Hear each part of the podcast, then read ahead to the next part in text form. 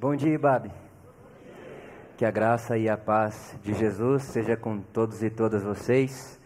Para mim é uma alegria gigantesca estar com vocês aqui pela manhã. Primeiro, porque é sempre um privilégio falar o Evangelho, mas especialmente hoje, onde minha esposa aqui comigo, meu filho, e poder receber essa oração, esse abraço, esse acolhimento dessa comunidade tão generosa que tanto nos abençoa lá em casa. Brinco que com certeza na gravidez da Luísa e depois do Pietro ter nascido, ele fez seis meses ontem.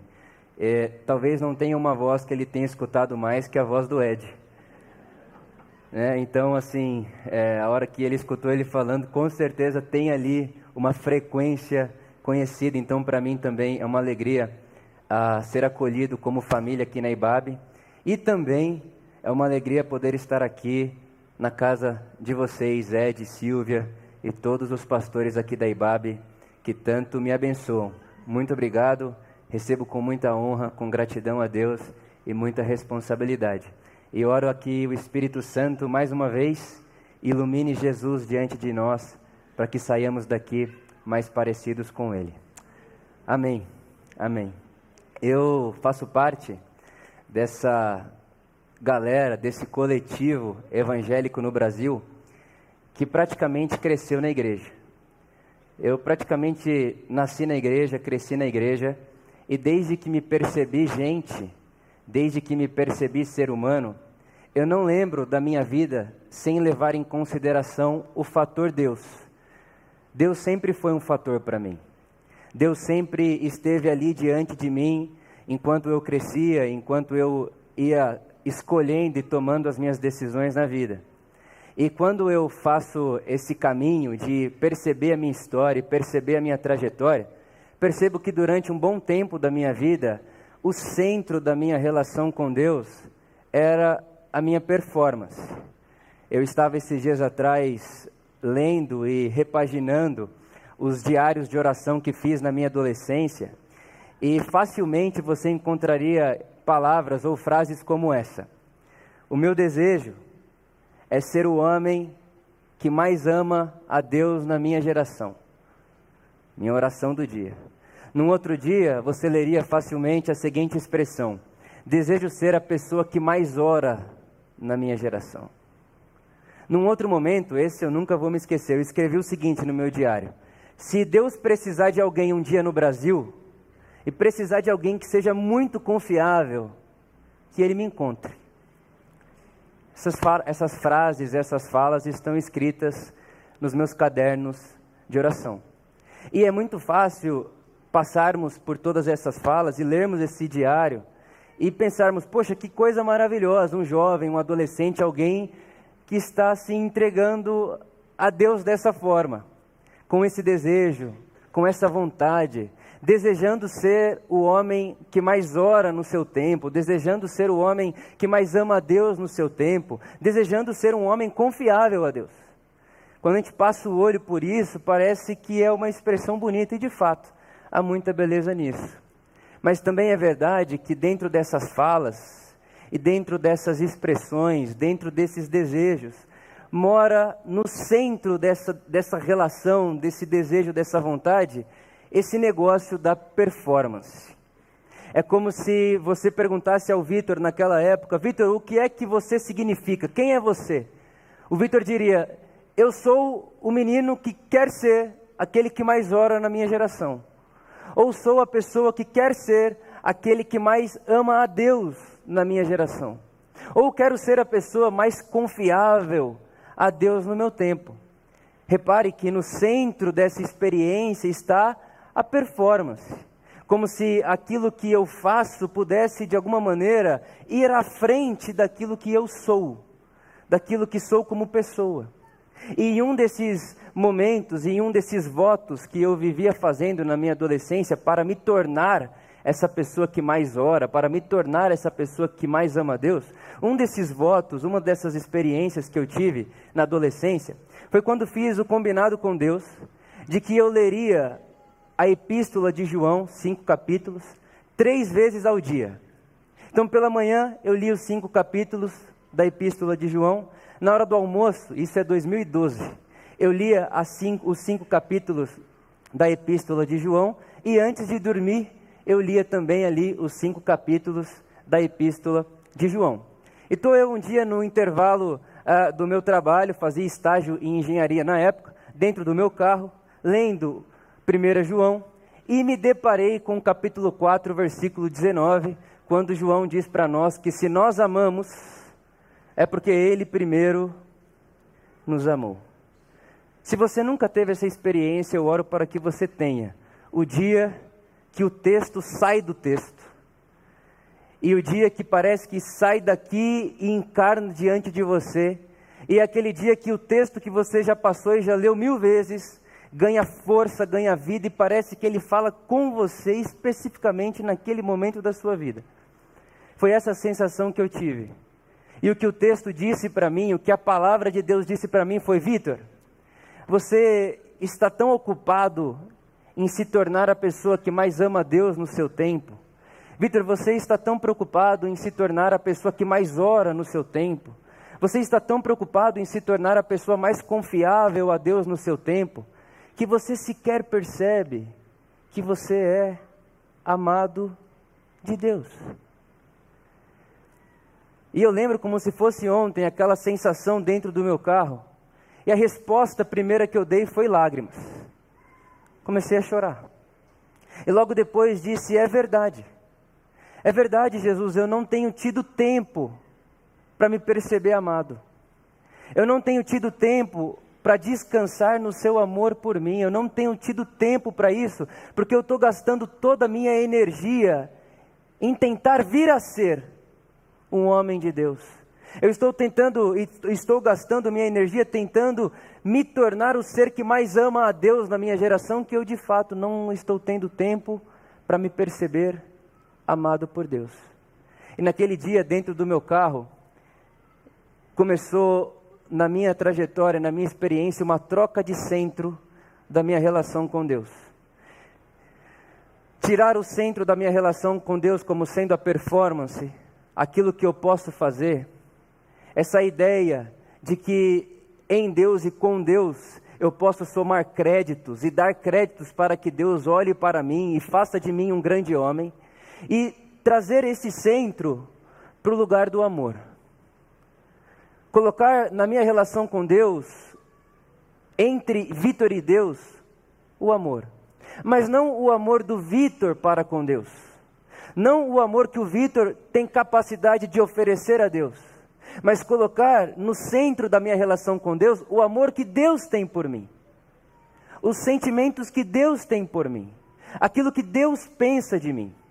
E nessa minha trajetória, que inclusive estou nela até hoje, todos os dias da minha vida, atento, vigiando nesse lugar para sair da lógica da performance, que a gente está tão rodeado com isso. Você é aquilo que você faz, você é aquilo que você tem, você é o seu trabalho, você é a sua conta bancária, você é o seu dízimo, você é a sua oração. Todos os dias atento a tirar da minha relação com Deus, essa lógica da performance e colocar a minha relação com Deus no centro do seu amor. E uma pessoa muito importante para mim nessa trajetória foi João. João, o apóstolo. Esse que nós conhecemos hoje como o apóstolo do amor. E você sabe que João, que hoje para nós é conhecido como apóstolo do amor, nem sempre foi conhecido como discípulo amado, o apóstolo do amor. Inclusive, um dos nomes que o Evangelho dá para João é filho do trovão. E fica fácil entender o porquê que é filho do trovão quando você ouve a história ou lê a história de que Jesus e seus discípulos, e João, um dos seus discípulos, estão sendo ali recebidos numa cidade. E aí o texto diz que a cidade não recebe Jesus e seus discípulos bem. E eles estão indo embora da cidade depois de não serem tratados direito. E aí João tem uma ideia genial. A ideia de João é: Jesus, por que, que a gente não faz cair fogo do céu nessa cidade? Você imagina? A gente avisou que o nosso café é sem açúcar. Só deram café com açúcar para a gente. Não receberam a gente bem, não deram para a gente aquilo que a gente merece. Não trataram a gente do jeito que a gente merece. Vamos fazer o seguinte, Jesus, vamos resolver esse problema. Fogo neles. num outro momento, João, esse João que hoje nós conhecemos como o apóstolo do amor, ele está discutindo para ver quem que é a pessoa mais importante e quem é aquele que vai sentar do lado de Jesus quando Jesus assumisse o trono. Esse João, o apóstolo do amor. Só que não são só essas características que João vai aderindo durante a sua vida. Uma outra coisa que está na trajetória e na história de João é que é o discípulo que deitou no peito de Jesus. Você imagina isso? Você deitar sua cabeça no peito de Jesus? João tem isso no seu histórico. Uma outra coisa que João tem, tem, também no seu histórico é que ele era o único discípulo, o único, o único discípulo que estava aos pés da cruz com Jesus. O Evangelho diz para nós que os discípulos dispersaram, mas João está ali, ao lado de Jesus na crucificação. E tem uma outra coisa que só João tem em seu histórico. Enquanto Jesus está crucificado e para morrer, para se entregar à morte, Jesus olha para João e diz: João, minha mãe Maria é sua mãe. E Maria, meu amigo João, seu filho. Então João vai colecionando características e históricos na sua vida, e durante a sua vida, e durante a sua caminhada com Jesus. E 60 anos depois, de Jesus ter morrido, ressuscitado, 60 anos depois, João escreve o Evangelho de João. E eu quero chamar a atenção com você hoje de manhã para o capítulo 20 do Evangelho de João. 60 anos depois de Cristo, 60 anos depois de Jesus ter ressurreto, João vai escrever o Evangelho. E ele chega no capítulo 20, que é conhecido como sendo o capítulo da ressurreição. E o versículo 1 do capítulo 20 de João diz: No primeiro dia da semana, bem cedo, estando ainda escuro, Maria Madalena chegou ao sepulcro e viu que a pedra da entrada tinha sido removida. Versículo 2. Preste bem atenção no versículo 2 de João capítulo 20. Então, Maria correu ao encontro de Simão Pedro e do outro discípulo. Pausa. Esse outro discípulo que João está escrevendo e narrando a história é o próprio João. É João que está escrevendo isso aqui. E ele poderia ter escrito: Maria Madalena saiu correndo e foi em busca de Simão Pedro e de João. Ele poderia ter dito isso, mas ele faz questão de não dizer. O que ele diz é que Maria Madalena corre, e quando ela corre, ela vai ao encontro de Simão Pedro e do outro discípulo, aquele a quem Jesus amava. Aquele a quem Jesus amava. É interessante que João, ele poderia ter escrito: E Maria Madalena correu atrás de Simão Pedro e do único discípulo que não abandonou Jesus. Ele poderia ter escrito isso. Ele poderia ter escrito: E Maria Madalena correu atrás de dois discípulos, Simão Pedro e aquele, o único, que deitou no peito de Jesus. Ele poderia ter escrito isso. Ele também poderia ter dito: E Maria Madalena correu em busca de dois discípulos, Simão Pedro e aquele que recebeu o privilégio de chamar Maria de mãe, a mãe de Jesus. Ele poderia ter escrito tudo isso, ele poderia ter descrito a si mesmo na narrativa do Evangelho como sendo aquele que fez por Jesus aquilo que ninguém fez. Ele poderia descrever a si mesmo no Evangelho, que ele mesmo está escrevendo, que ele mesmo está se apelidando aqui, como sendo o único que não o abandonou. Mas ele faz questão de dizer: Maria Madalena foi atrás de dois discípulos, Pedro e o outro? Que outro, João? Aquele a quem Jesus amava. A sensação que eu tenho é que 60 anos depois de João crescer, João está aprendendo com o Espírito de Jesus, João está crescendo no Evangelho, João está ensinando uma igreja, João está pastoreando uma igreja. É como se ele se debruça para escrever e dissesse: Maria Madalena foi atrás de dois discípulos, Simão e eu, né? Deixa eu ver o que é, como é que eu quero descrever a mim mesmo na narrativa do Evangelho. Deixa eu pensar o que é que eu quero escrever sobre mim mesmo na história do Evangelho. E ele diz: Sou aquele a quem Jesus ama. É como se dissesse: Vou dizer sobre mim, vou descrever a mim mesmo com aquilo que importa, com aquilo que permanece, com aquilo que vai comigo para sempre. Sou aquele a quem Jesus ama. E isso para mim foi muito especial, muito importante, porque você tira a descrição de si mesmo como sendo o homem que mais ora no mundo, o homem que não abandona Jesus e vai até as últimas consequências, a mulher que mais jejua no mundo, o maior dizimista da comunidade. Você tira a sua relação, a sua experiência com Deus da lógica da performance e joga sua relação com Deus para o lugar que o que diz para você sobre você e o que te sustenta nesse lugar não é aquilo que você é capaz de fazer, mas aquilo que Deus fez e diz sobre você. Você é aquele, aquela a quem Jesus ama. E essa percepção, se encontrar nesse lugar, se perceber nesse lugar, traz consigo algumas implicações. A primeira dela, a primeira implicação que uma pessoa que se percebe aquele, aquela quem Jesus ama tem na sua vida, é que ela muda a sua relação consigo mesma. Porque quando eu estou me relacionando com Deus na base da performance, eu vou espelhar essa relação com Deus para todas as outras relações. Eu vou querer performar para Deus, e se eu sou para Deus aquilo que eu faço para Deus, você vai ser para mim aquilo que você faz para mim também. E aí a gente começa a classificar as pessoas a partir das suas performances. É como quem diz: ah, você ora quanto tempo por dia? 30 minutos?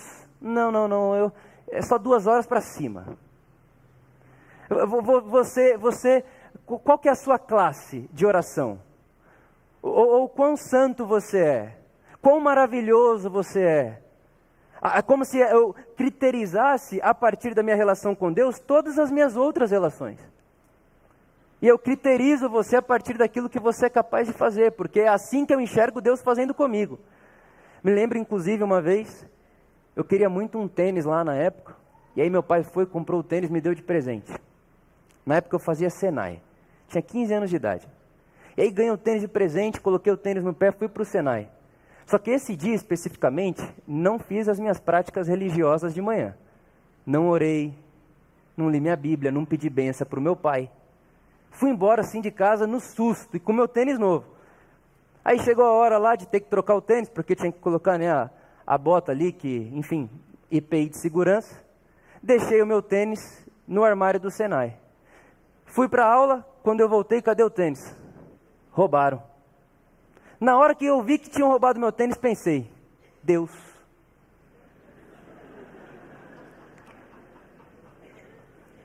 Deus. Não orei, não fiz meu devocional, não pedi benção para o meu pai, minhas, as minhas coisas não estão no eixo, não pratiquei aquilo que eu deveria praticar, ou seja, não performei bem de manhã. E se eu sou para Deus a minha performance, então se eu não performei bem de manhã, Deus não vai olhar tanto assim para mim. E se eu enxergo Deus fazendo isso comigo, é óbvio que eu vou fazer isso com você. Claro.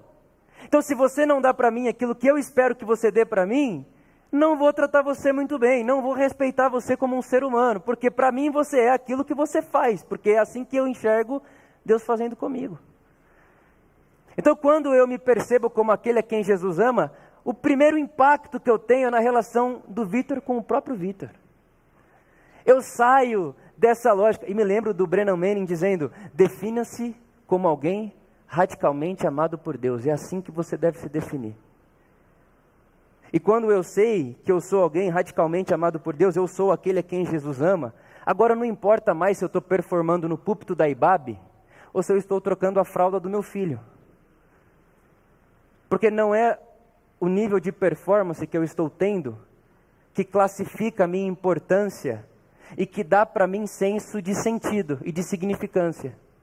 O que dá para mim senso de vida, de estar vivo e de significado é o fato de que se eu estou falando no púlpito da Ibabe ou se eu estou dormindo, interessante isso, né? Deus dá os seus enquanto dorme. É a única hora que você não tem como fazer nada. Deus dá os seus enquanto dorme. Não importa se eu estou falando no púlpito da Ibabe, se eu estou dormindo, se eu estou trocando a fralda do Pietro, se eu estou saindo com a minha esposa, essas performances não me definem. Porque sei no meu coração de que sou aquele a quem Jesus ama. E se isso gera impacto na minha relação comigo mesmo, se isso implica numa nova relação do Vitor com o Vitor, é claro que isso vai implicar também numa nova relação do Vitor com você. Eu acho muito interessante que de todos os apóstolos, quando você lê as epístolas, né, de Pedro, de Paulo, quando Paulo vai falar com as pessoas em Éfeso, em Corinto, ele diz: "Aos santos que estão em Éfeso". Pedro, aos escolhidos. Paulo falando com Corintos, né? Aos santos escolhidos, ou romanos, aos predestinados. Eles vão nomeando o público que está lendo as suas cartas. João não. Quando João escreve a epístola dele, ele não diz aos santos da Ibabe. Ele diz aos amados da Ibabe. Porque quando eu sei que eu sou aquele a quem Jesus ama, a sensação que eu tenho é: eu sei que eu não fiz nada para merecer ser aquele a quem Jesus ama. Eu sei que eu não conquistei esse título, eu não conquistei essa graça. E se é verdade na minha vida, também é verdade na sua vida. Se eu sou aquele a quem Jesus ama, você também é. Então agora eu me aproximo de você como quem diz: é aquele, é aquela a quem Jesus ama. Interessante o capítulo 11 de João. Você conhece a história de Lázaro? E aí o texto diz para nós que as irmãs de Lázaro precisam contar para Jesus que Lázaro está doente. Como se fosse hoje em dia mandar um WhatsApp para Jesus. E aí elas precisam escrever uma carta para que alguém leve essa carta até Jesus. Jesus está viajando pregando o evangelho e essa carta precisa chegar em Jesus. E você sabe que Lázaro era um amigo próximo de Jesus. Hospitaleiro, recebia Jesus em casa, fazia jantares para Jesus, recebia Jesus na casa dele. E quando as irmãs de Lázaro escrevem a carta que vai chegar para Jesus, para contar para Jesus que Lázaro está enfermo, a carta que elas escrevem vai escrito o seguinte: Jesus, Lázaro, aquele a quem tu amas, está doente. Ela poderia escrever Lázaro, aquele que é hospitaleiro com você. Ela poderia escrever Lázaro, aquele que te recebe bem na casa dele. Lázaro, aquele que é seu amigo próximo. Lázaro, aquele que já fez tanto por você, Jesus. Mas não é assim que elas escrevem a carta para Jesus. Mas como quem diz, Jesus Lázaro, aquele que tu amas, está enfermo. Quando eu me percebo amado por Deus e des descanso nesse amor de Deus por mim, até o jeito de eu pedir por você muda. Eu não vou orar e dizer, Deus, pastor Ed, é o pastor da Ibabe há 35 anos, honra ele, Deus. Pastora Silvia, honra eles, Deus, olha o tanto que eles já fizeram para você. Na experiência de João, isso é muito superficial. Quer tocar o coração de Deus? Quer conversar na língua de Deus? Pai, Jesus, aquele a quem tu amas, aquele a quem tu desejas, aquele a quem você dá importância, está precisando de você. Então, quando eu me percebo amado por Deus, a minha relação comigo muda, a minha relação com você muda, e obviamente a minha relação com Deus muda. Eu gosto muito do que diz o Tomás Halik, que Deus não está tão preocupado se você acredita nele ou não. A preocupação de Deus, aspas, na preocupação de Deus, é se você o ama. Porque é isso que ele quer de nós. Ele quer o nosso amor, o nosso afeto. E quando a lógica da performance norteia a nossa relação com Deus, quando a lógica do que eu posso fazer norteia a minha relação com Deus e a minha relação com as pessoas, eu estou querendo, na minha relação com Deus, ser o objeto admirado. Como quem diz: Deus, olha o tanto que eu oro, olha o tanto que eu faço, olha o tanto que eu leio minha Bíblia, olha o tanto que eu jejuo, olha o tanto de dinheiro que eu dou na Ibabe, olha o tanto de coisa que eu sou capaz de fazer. Ou seja, Deus, você pode, por favor, me admirar. Agora, quando eu tiro o centro da minha relação com Deus da performance e levo para o amor, Não o meu amor por Deus, mas o amor de Deus por mim. É quando eu sou banhado desse amor e dessa graça, é quando esse amor cativa a minha alma e o meu coração. Eu, eu já não quero mais ser o admirado na relação, Ele recebe agora a minha admiração. Ele passa a ser a, a, o alvo do meu amor, o alvo da minha admiração, e já não estou mais querendo me tornar para Deus algo que eu já não seja. Porque já ouvi no meu coração e no profundo da minha alma que eu já sou aquele, aquela a quem Jesus ama. E diante de Deus, eu não preciso me reaprovar ou olhar para Deus como quem diz: Deus, você pode por favor ver aquilo que eu estou fazendo para que você é, tenha carinho por mim ou para que você venha aqui salvar a minha vida, como disse o pastor Ed no culto das nove. Eu não preciso mais, porque estou aprovado na minha alma. Eu acordo pela manhã e quando eu acordo pela manhã, o meu dia não tem o que dizer para mim sobre mim. Quando eu acordo pela manhã, eu acordo sabendo que sou aquele a quem Jesus ama. E sabendo que sou aquele, aquela a quem Jesus ama, eu vou viver o meu dia. Eu vou ir contar para o meu dia sobre o amor de Deus, sobre a graça de Deus que está sobre mim. E eu me lembro dessa história que diz que um pastor no interior tinha ali a sua congregação, a sua igreja, e ele pregava ali todos os domingos, e tinha um irmão lá e não só lá, né, em todas as nossas igrejas, esse irmão se encontra, que é o irmão do evento. Ele vem na igreja na Páscoa, no Natal, no fim de ano. Acontece aqui também? Sempre tem. E aí esse pastor na igreja lá, ele percebia que esse irmão era o irmão do evento. E esse irmão, a cidade não era muito grande, ele começou a prosperar. O, o, restaurante do irmão começou a crescer e ele sabia que o irmão estava prosperando e a conta da igreja não mudava nada. Então, além de ser um irmão de evento, também não era fiel nos dízimos. E ele ficava assim: pô, esse irmão precisa de arrependimento, esse irmão precisa voltar para Jesus, esse irmão está desviado. E aí um dia esse pastor morre e ele dá de cara com Pedro na porta do céu. Está lá Pedro com uma prancheta assim, olha para ele e diz: Pois não, pastor. E o pastor diz: Acho que chegou minha hora de entrar. Aí Pedro teria olhado para o pastor e dito: Vamos ver se você consegue. Aí ele falou: É, o que, que eu tenho que fazer para conseguir entrar? E Pedro teria dito: A nota mínima para entrada é 7. Ele: Ah, não, isso é fácil.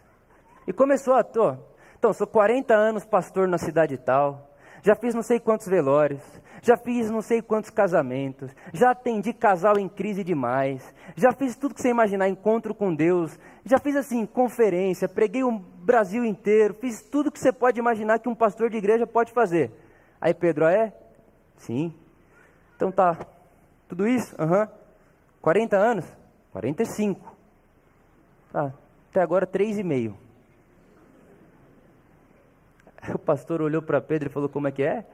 Então, tudo que você falou para mim agora somou três pontos e meio. Metade.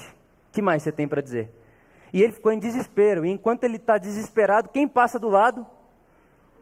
O irmão do evento. E quando o irmão do evento passa do lado, ele entra direto. Aí o pastor entra em crise de novo. Vai em Pedro e diz: Pedro, esse irmão que passou aqui agora era da minha igreja. Eu via ele três vezes por ano. Só ia na Páscoa, no Natal e no Ano Novo. Ele passou direto, nem parou na fila. E Pedro teria olhado para esse pastor e dito: Então, é que esse jogo aqui, ele nunca brincou. Ele nunca quis brincar disso aqui. Ele nunca quis jogar o jogo da performance.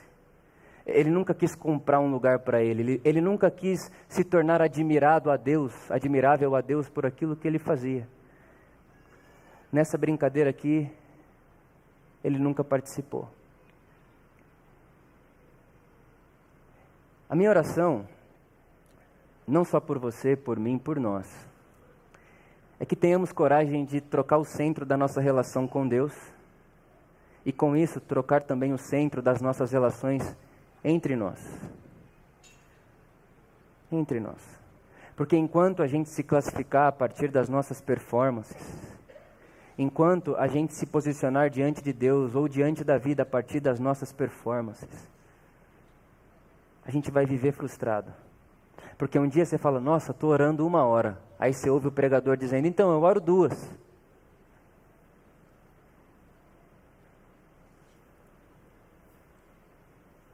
Nunca está suficiente.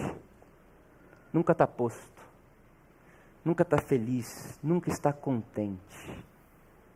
Mas quando deixamos que esse amor de Deus inunde o nosso coração, dê sentido à nossa existência, então aí sim, podendo dizer que sou o único que não abandonou Jesus na cruz, podendo dizer que sou o único que deitou no peito de Jesus, podendo dizer que sou aquele que recebeu o privilégio de chamar Maria, mãe de Jesus, de mãe, e escolherei dizer sobre, si, sobre mim mesmo: sou aquele a quem Jesus ama, porque não há nada mais profundo, mais real, mais denso e mais importante na minha vida do que ser aquele, do que ser aquela que Jesus ama. Termino com essa história de C.S. Lewis. Diz que uma vez perguntaram para ele qual é a maior contribuição da fé cristã. E C.S. Lewis teria dito: a graça de Deus o amor de Deus, aquilo que Deus faz por nós. Essa é a maior contribuição da fé cristã. Não há nada mais sublime, não há nada mais denso para o Evangelho de Jesus do que o fato de que ser amado e ser amada por Deus não é fruto de conquista, não é fruto de oração, não é fruto de boa moral, não é fruto de obediência, Ser amado, ser amada por Deus, é fruto da graça de Deus, do amor incondicional de Deus, que faz com que todo dia o seu sol brilhe sobre bons e sobre maus. Essa é a experiência do Evangelho de Jesus. E oro a Deus para que eu, você, para que nós nos tornemos essa igreja que no centro da nossa relação com Deus seja o amor de Deus por nós, aquilo que Ele significa para nós e aquilo que Ele é capaz de fazer por nós. Porque aí sim, nesse lugar, nesse ambiente, estamos seguros e certos de que nem a morte, nem a vida, nem os anjos, nem principados, nem potestades, nem o passado, nem o presente, nem o futuro, nada nunca poderá nos separar do amor de Deus que está em Cristo Jesus, o nosso Senhor. E eu convido você hoje, pela manhã, junto comigo, a cantar essa canção que diz: Tem ciúmes de mim, porque me amas, e me amas tanto, me conhece pelo nome, e que isso seja para mim e para você suficiente. Somos aqueles a quem Jesus ama. Amém.